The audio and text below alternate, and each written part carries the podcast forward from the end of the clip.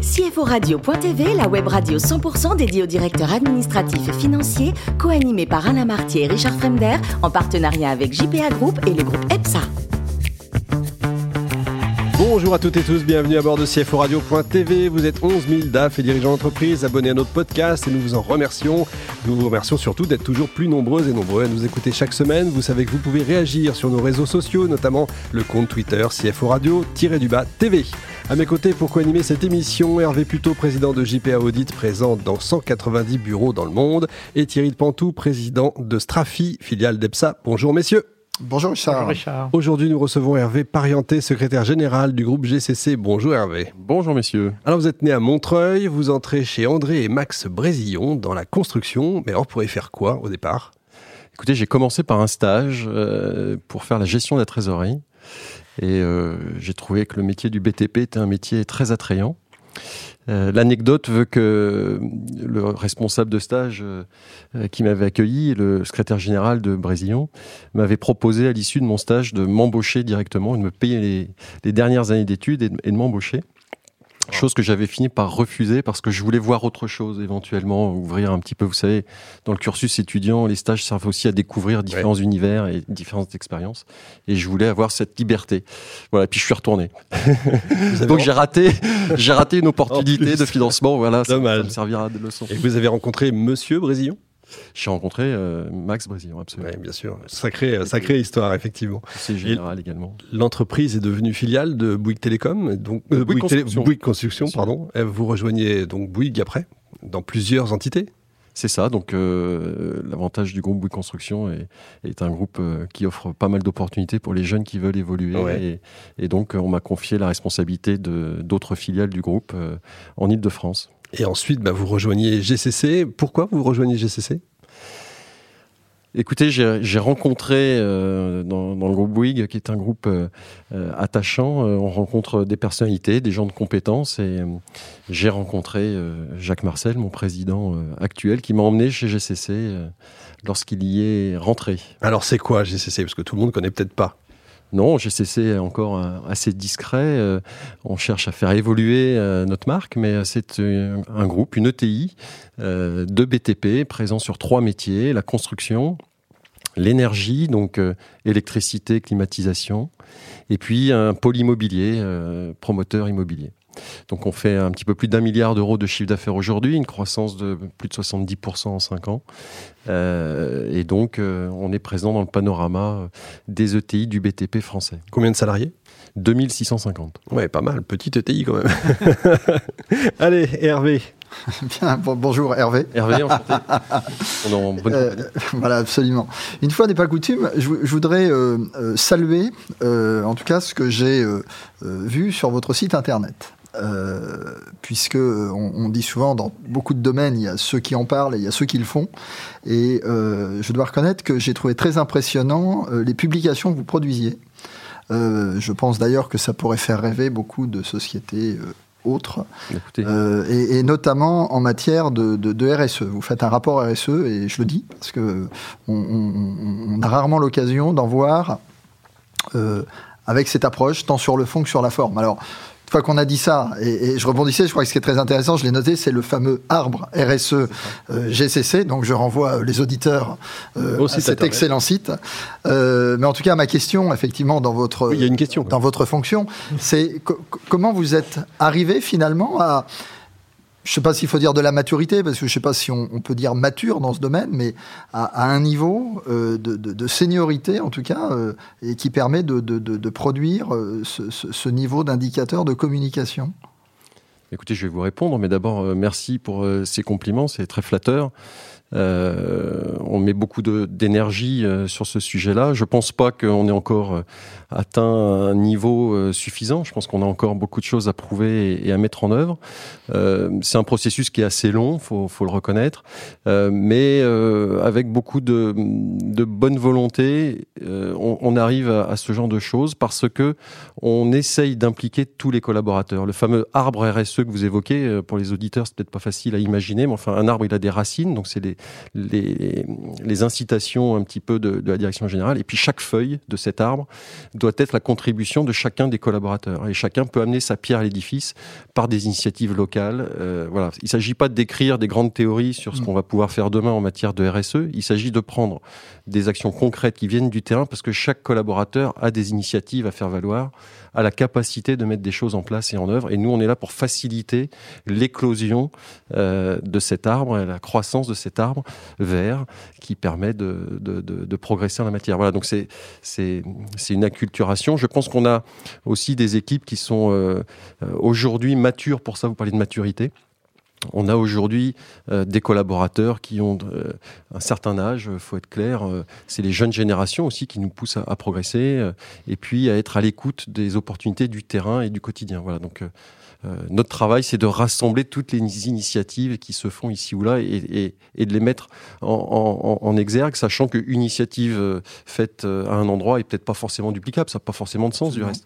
Mais voilà, de capitaliser sur chacune des expériences, et c'est ça qu'on cherche à faire chez GCC, avec cette volonté que cela serve à la fois les collaborateurs dans leur épanouissement personnel, que ça permette aussi, euh, en termes de, représentation vis-à-vis -vis des clients, de leur montrer qu'on est à leur écoute et qu'on sait faire du sur-mesure et qu'on sait progresser à leur côté, leur apporter des solutions innovantes en matière de RSE, mais pas que. Et puis ça permet aussi euh, à nos actionnaires euh, de voir le travail parcouru.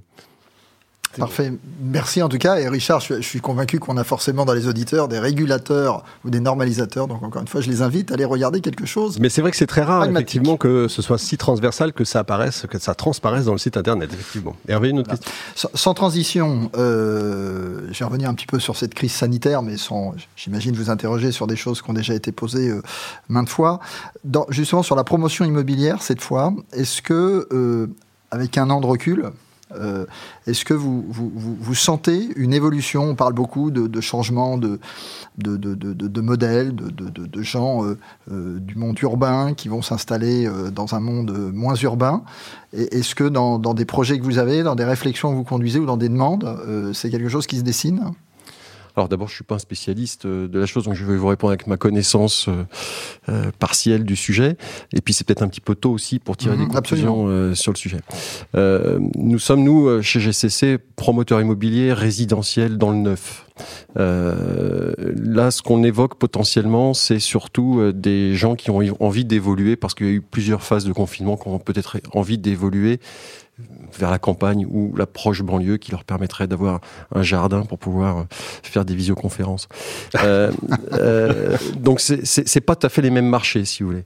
Euh, ce que l'on peut dire de la crise du, Covid, c'est que quelque part sur le marché immobilier neuf, il n'y a pas eu tellement de répercussions. On a encore euh, des gens qui sont qui ont une appétence pour l'acquisition.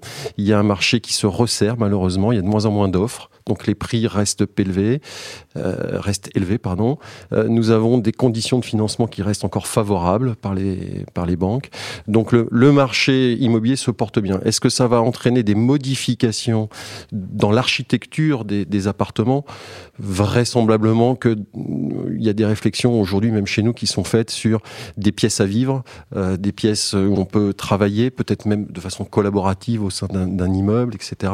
Donc il y a, il y a des réflexions qui se font, mais je pense que ça, on va avancer pas pas. Et puis un, pro, un projet immobilier, vous savez, c'est une longue durée, c'est parfois 2, 3, 4 ans de maturation. Donc avant que ça puisse se, se, être visible, il va se passer un petit peu de temps, mais je pense qu'il y a une appétence pour aujourd'hui avoir un petit peu plus d'espace, un espace à soi pour pouvoir éventuellement s'isoler, travailler, étudier, réfléchir et pourquoi pas ouvert.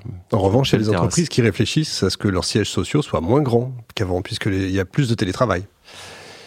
Ça aussi, moi, je ne suis pas forcément le, le, spécialiste, mais il y aura toujours besoin d'avoir des bureaux. Je veux dire, même s'il y a des gens qui passent moins de temps, il y a besoin d'avoir euh, de la co-animation, entraîner des équipes, euh, des échanges d'idées, euh, challenge. Donc, mmh. il y a besoin d'avoir des lieux de rencontre. On souffre aujourd'hui. Euh, le, le, le tétrail nous est un peu imposé, mais euh, il va perdurer, bien sûr, mais dans une moindre mesure, parce qu'on a besoin de cette relation et de cette effervescence euh, qui est indispensable pour faire évoluer les, les sujets. Thierry Pantou. On parle beaucoup du Grand Paris. C'est très à la mode actuellement. On parle du, du, du Grand Paris. Est-ce que, est -ce que ça, va ça va avoir un impact positif pour vous? Ça a déjà un impact positif? Alors ça, a plusieurs impacts positifs, bien entendu. D'abord parce que ça crée un marché, ça crée euh, une effervescence dans, tous les actes de construire.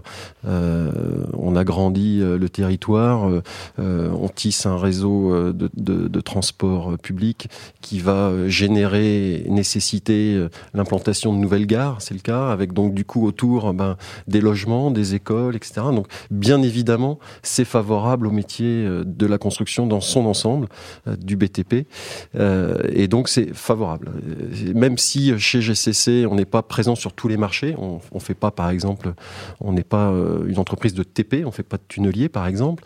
Mais donc, le, gâteau étant plus gros, euh, forcément, on y trouve plus notre place et nous avons déjà traité et, réalisé un bon nombre euh, d'ouvrages pour le Grand Paris. Donc, de beaux programmes en perspective. Juste pour revenir un petit peu sur, le, sur la, la, finance de, de l'entreprise, dans le cadre du, de la crise sanitaire, vous avez utilisé le, le PGE, vous avez utilisé d'autres, d'autres prêts comme ça? Absolument, nous avons euh, sollicité un, un, PGE euh, dans les premiers jours du, du premier confinement, euh, vers le 20 mars 2020. Nous avons sollicité un PGE auprès de nos banques par précaution uniquement. Euh, nous avons une trésorerie euh, convenable, euh, jamais suffisante, mais convenable. Mais nous ne savions pas à l'époque combien de temps ça allait durer, quelles seraient les conséquences financières, si nous continuerions à être payés par nos clients, etc., etc. Donc, à titre de précaution, nous avons sollicité un PGE et nous avons décidé, pas plus tard qu'hier, de procéder à son remboursement anticipé au bout de la première année, puisque nous ne l'avons ni consommé ni touché. C'est un, un, petit coût et on n'est pas, on est économe et on n'aime pas gaspiller. Voilà. Petite, petite dernière question. Je voudrais revenir sur les, salariés. J'ai compris qu'il y avait 2650 personnes dans, dans le groupe. J'ai compris aussi que pas mal de, de, personnes, pas mal de managers étaient, étaient au capital de, de GCC. Alors, dans la présentation de GCC que je vous ai faite en introduction, je vous ai parlé de ces métiers, mais c'est vrai que l'aspect capitalistique de GCC est à souligner puisque nous sommes une ETI détenue à 78% par ses managers et salariés. Mmh. Euh, donc, euh, c'est pas trop dur à gérer? C'est pas forcément évident, mais euh, c'est une fierté. Et puis, euh, ça apporte euh, plein de bonnes choses que d'avoir des collaborateurs investis, impliqués, qui participent à l'aventure humaine qui est, qui est présente chez GCC et qui fait que c'est une entreprise attachante, attrayante pas que pour l'aspect financier, mais aussi parce qu'il y fait bon vivre et se développer à titre personnel, à titre de ses, de ses croyances en matière de RSE aussi notamment. Et donc l'aspect capitalistique nous assure une indépendance à laquelle nous tenons. Et c'est parce que pense-t-on, nous sommes indépendants, qu'on arrive à faire plein de bonnes choses et, et, et de, de, vivre pour notre destinée et, et selon nos croyances. Hervé, le plus beau métier du monde, c'est quoi? C'est pilote ou secrétaire général? Attention à ce que vous dites. Je, je, je, rêvais d'être, je rêvais d'être pilote, mais finalement, ça rejoint le métier de secrétaire général. Pourquoi? Parce que euh, métier de secrétaire général, il faut avoir euh, la tête dans les étoiles.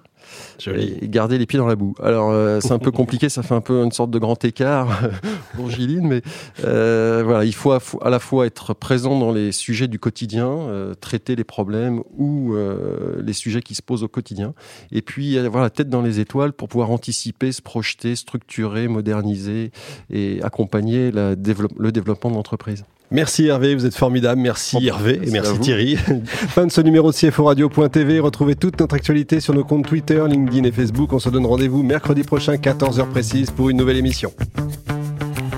L'invité de la semaine de CFO Radio.tv, une production B2B Radio.tv en partenariat avec JPA Group et le groupe EPSA.